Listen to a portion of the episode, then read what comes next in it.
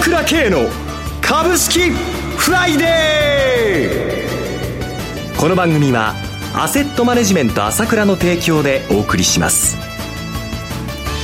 皆さんおはようございます。進行役の浜田節子です。朝倉慶の株式フライデー。今日も株式投資をする上で重要となる注目ポイントを取り上げてまいります。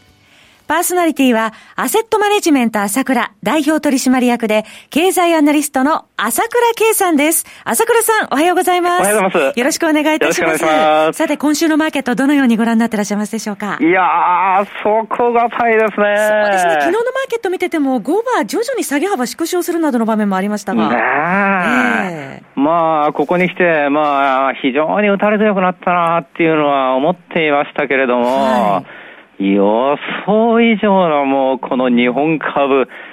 特有の強さみたいな。こんなことしばらくなかったですもんね。海外の下げに神経質に反応しなくなってきてるというふうに見てよろしいですか？そうですね、えー、こ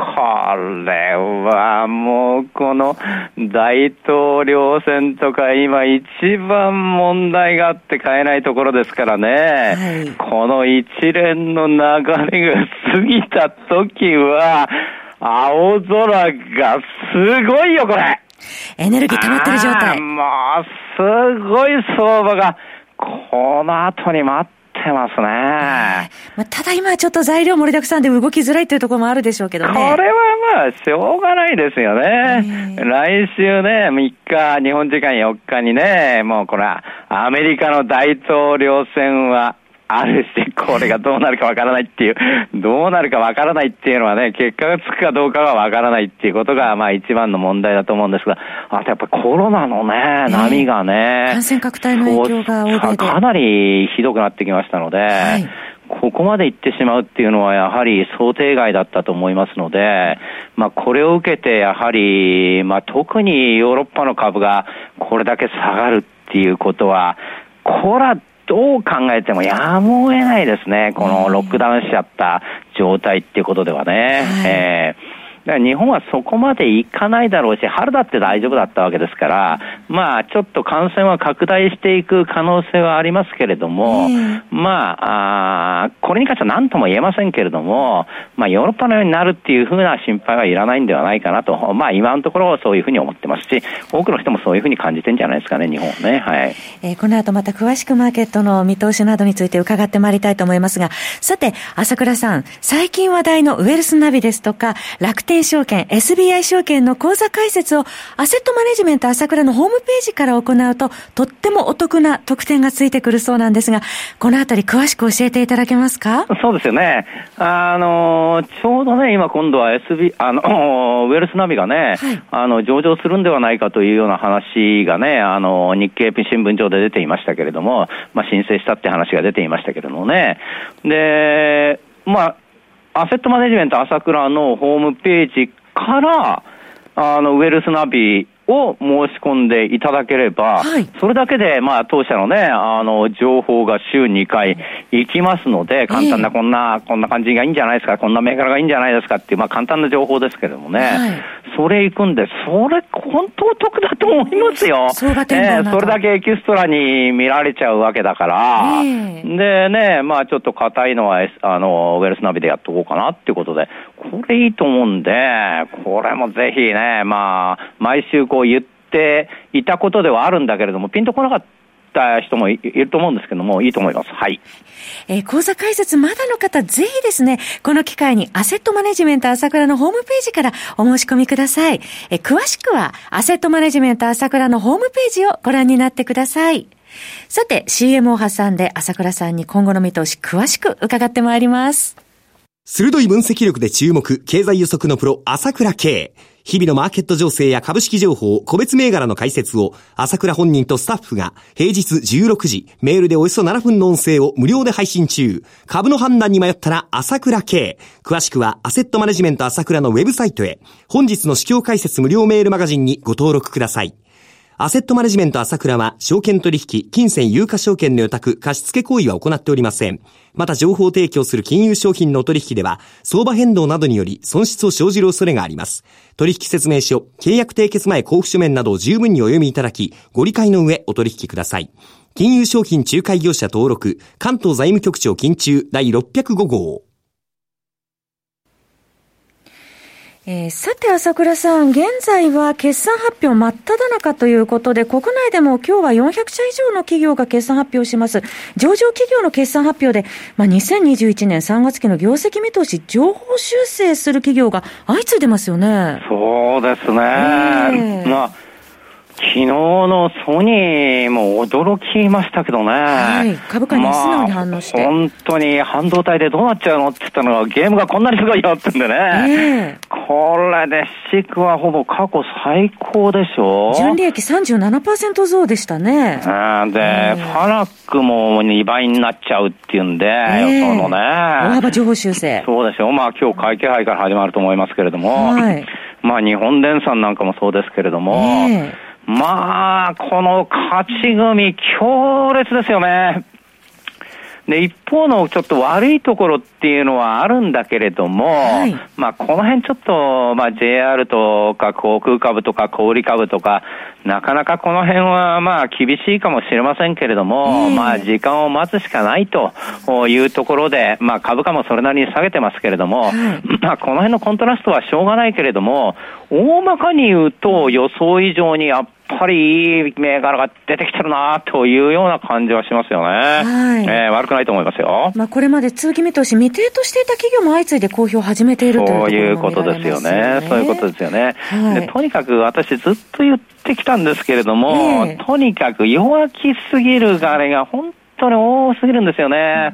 で、私はちょっと昨日、日銀の黒田さんの記者会見見てて本当に思ったんですけれども、はい、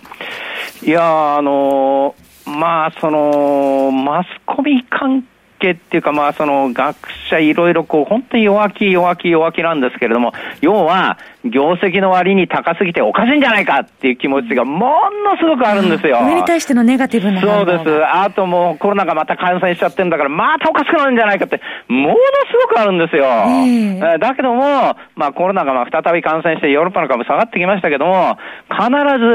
ECB は動くわけですよ、これから12月に。えー、経済を潰すようなことをしないで何かをやるわけです、大々的なことは。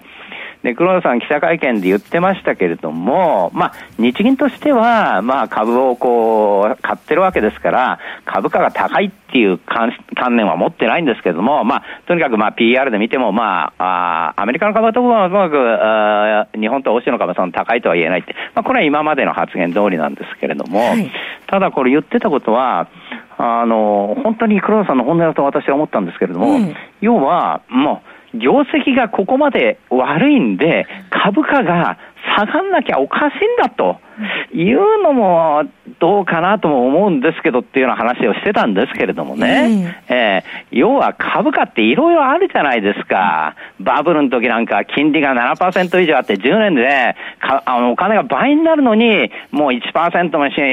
しないこの配当関係、関係なくもうみんなで買った時代もあったわけなんで、こういろいろあるわけですよ。だから決めつけちゃって、業績が悪ければ安くなきゃおかしいっていう、もうこういうふうに、こう、なんていうんですか、頭の中でこう、こう、マスコミ、こう、決めつけちゃってるところがあるんですけども、それに対して黒田さん、やんわ、やんわりに答えてたんですけども、はい、なんとも言えないのがやっぱり株価であってっていうような感じで言ってたんですけれども、これがまあ、本当の、本当のところっていうか、普通のところであって、まあ、こう、いろいろこう、雑音が入ってくるじゃないですか。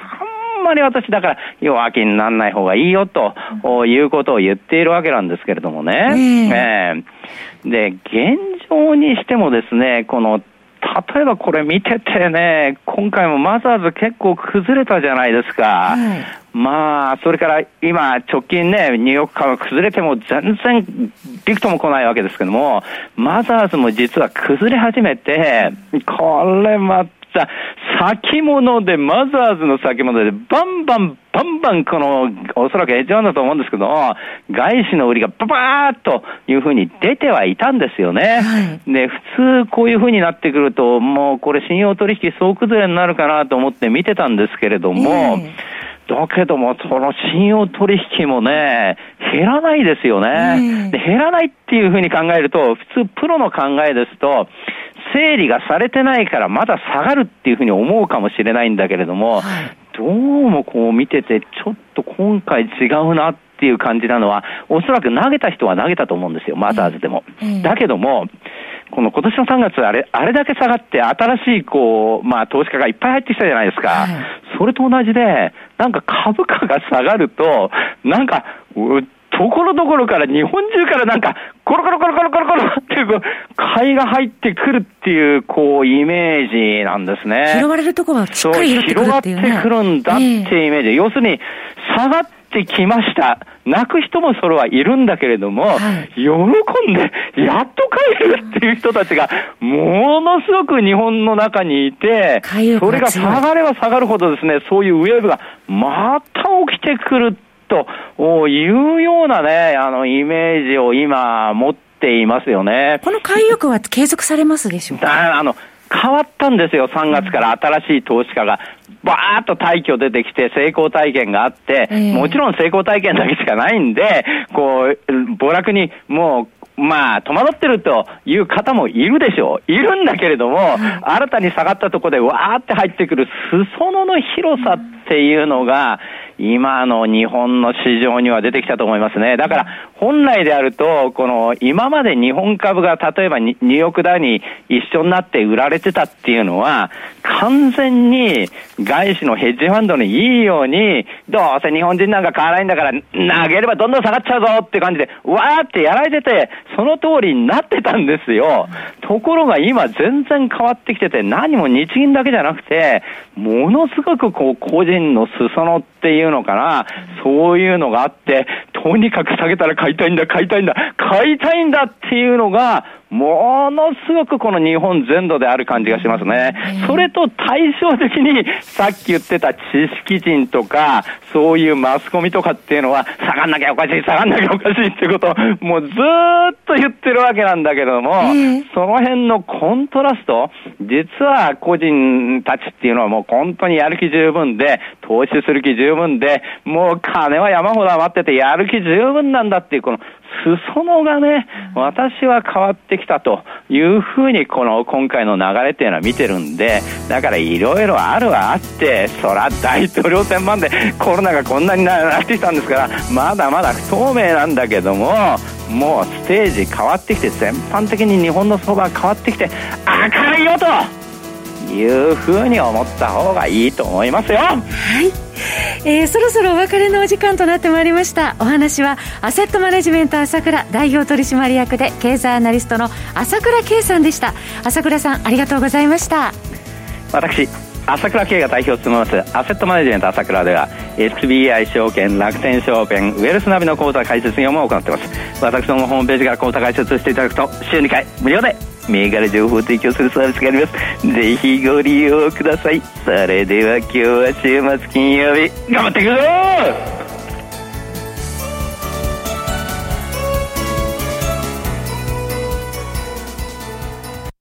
この番組はアセットマネジメント朝倉の提供でお送りしました。最終的な投資判断は皆様ご自身でなさってください。